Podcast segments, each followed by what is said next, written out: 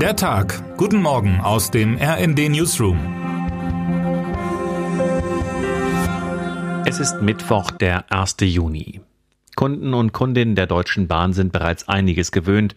Sie stellen sich schon allein deshalb auf einen heißen Sommer ein, weil niemand im Voraus wissen kann, ob die Klimaanlagen in dieser Reisesaison durchhalten werden. Von heute an wird es aber voraussichtlich nicht nur in Schnell- und Fernzügen eng, auch der Regionalverkehr wird tausende zusätzliche Fahrgäste befördern müssen. Ab heute gilt das 9-Euro-Ticket.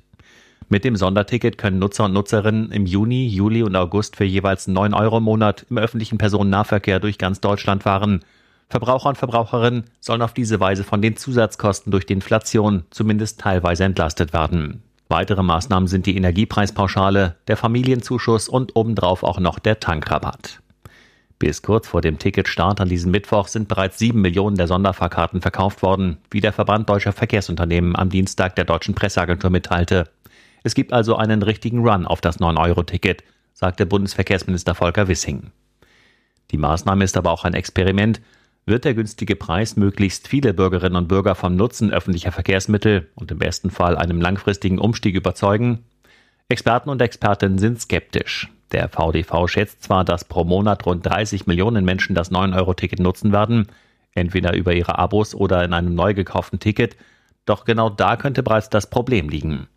Fahrgastverbände und Reisende befürchten seit Wochen, dass Züge und Busse gnadenlos überlastet werden könnten, zumal das dreimonatige Experiment ausgerechnet in die Urlaubszeit fällt. Ob die 50 zusätzlichen Züge, mit der die Deutsche Bahn nach eigenen Angaben den möglichen Ansturm ausgleichen will, ausreichen, bleibt abzuwarten. 250 zusätzliche Fahrten, vor allem entlang der Touristikstrecken in Richtung Nord- und Ostsee sowie im Süden, stehen durchschnittlich rund 22.000 Regionalbahnfahrten an jedem einzelnen Tag gegenüber. Finanziell lohnen wird sich das 9-Euro-Ticket nach Meinung von RD-Reiseexpertin Maike Geisler aber in jedem Fall, und zwar schon ab der ersten Fahrt. Doch an einigen Stellen droht Chaos, sagt sie. Die Hoffnung der meisten ist ja, dass sie ab morgen einfach in der Bahn-App oder auf der Webseite den Filter nur Nahverkehr einstellen, suchen und losfahren können.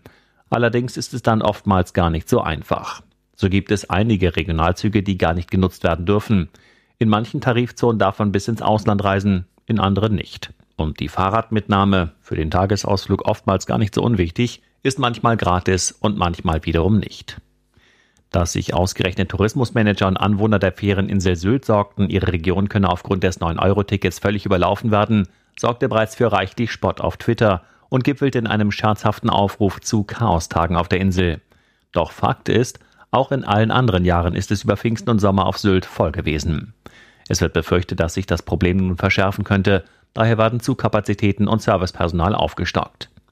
Wer kein Risiko eingehen will, sich in vollen Zügen ärgern zu müssen, für den haben wir eine Auswahl mit den schönsten Ausflügen und den längsten Strecken zusammengestellt.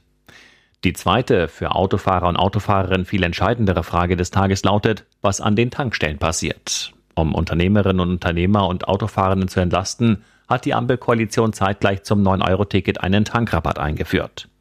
Von Anfang Juni bis Ende August wird der Steuersatz für Benzin um fast 30 Cent, für Diesel um gut 14 Cent gesenkt.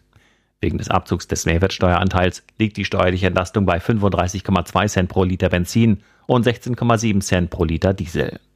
Doch von Feierstimmung keine Spur, schreiben unsere Experten und Expertinnen aus dem RD Wirtschaftsressort. Im Gegenteil. An Deutschlands Zapfsäulen herrschen Unsicherheit, bisweilen sogar Chaos. Die Preise für Super und Diesel schwanken seit Tagen enorm. Binnen weniger Stunden geht es um bis zu 30 Cent nach oben oder nach unten. Wobei die Preissprünge immer ein wenig kräftiger ausfallen als die Rücksetzer. Der Trend ist eindeutig wurden für einen Liter Diesel vergangene Woche durchschnittlich 1,90 Euro fällig, waren es am Montag bereits knapp und am Dienstag sogar über 2 Euro. Der Verdacht liegt nahe, dass die Mineralölkonzerne die Preise bewusst anziehen, bevor der Rabatt fällig wird. Von dem Steuergeschenk profitieren würden vor allem Aral, Total, Esso, Jet und Co., während die Autofahrerinnen und Autofahrer leer ausgehen.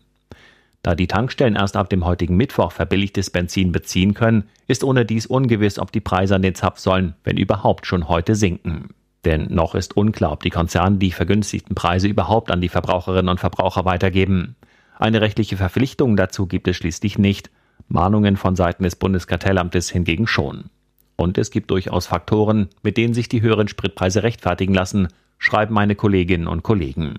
So hänge der Tankstellenpreis traditionell vom Rohölpreis ab, dessen Notierungen seit gut einer Woche steil nach oben gehen und am Dienstag nach der Einigung der EU auf ein Teilembargo auf den höchsten Stand seit Anfang März geklettert sind. In der Regel dauert es drei bis vier Tage, bis sich die Börsenkurse an den Tankstellen auswirken. Der zweite Faktor ist die Nachfrage. Je mehr Autofahrer und Autofahrerinnen die Stationen ansteuern, umso stärker steigen die aktuellen Preise. Der ADAC hat bereits vor einem Tankstellenansturm Anfang Juni gewarnt und Autofahrern und Autofahrerinnen empfohlen, mit Augenmaß vorzugehen und ausreichend Kraftstoff im Tank vorrätig zu haben, um gegebenenfalls erst einige Tage nach Monatsbeginn zum Tanken fahren zu müssen. Ob der Sprit an den Tankstellen in den kommenden Tagen knapp wird, vermochten auch Expertinnen und Experten gestern nicht genau einzuschätzen. Dass Tankstellen erst ab Mittwoch steuervergünstigten Sprit kaufen können, macht es für sie unattraktiv, ihre Lager vorab nochmal zu füllen. Ein Teil der Autofahrer und Autofahrerinnen hat den Tank jedoch weitgehend leer gefahren, um maximal von der Steuersenkung profitieren zu können. Ob das zu einem Ansturm auf die Tankstellen oder nur zu erhöhter Nachfrage führen wird, sei kaum vorhersehbar, berichtet die deutsche Presseagentur. Zur Not gibt's ja noch die Bahn. Termine des Tages. 18 Uhr Berlin, Verabschiedung von DGB-Chef Rainer Hoffmann, unter anderem mit einer Rede der früheren Bundeskanzlerin Angela Merkel. 18 Uhr Würzburg, Beginn der Frühjahrskonferenz der Innenminister und Innenministerinnen und Senatoren und Senatorinnen der Bundesländer. Es wird unter anderem um Verbesserungen im Katastrophen- und Bevölkerungsschutz gehen. Weitere Themen sind der Kampf gegen Cyberkriminalität und Desinformation über das Internet. Was heute wichtig wird. Angesichts des Ukraine-Kriegs wollen die dänische Regierung und mehrere Parlamentsparteien, dass Dänemarks Vorbehalt bei Verteidigungsfragen innerhalb der EU abgeschafft wird. Darüber darf die Bevölkerung nun abstimmen. Das NATO-Land Dänemark ist zwar Mitglied der Europäischen Union, es gelten aber mehrere Ausnahmen, sogenannte Vorbehalte, unter anderem für die Beteiligung an militärischen Aktivitäten der EU. Die Wahllokale sind bis 20 Uhr geöffnet. Und damit wünschen wir Ihnen einen guten Start in den Tag. Text Dani Schrader, am Mikrofon Dirk Jostes und Sönke Röhling. Mit rnd.de, der Webseite des Redaktionsnetzwerks Deutschland, halten wir Sie durchgehend auf dem neuesten Stand.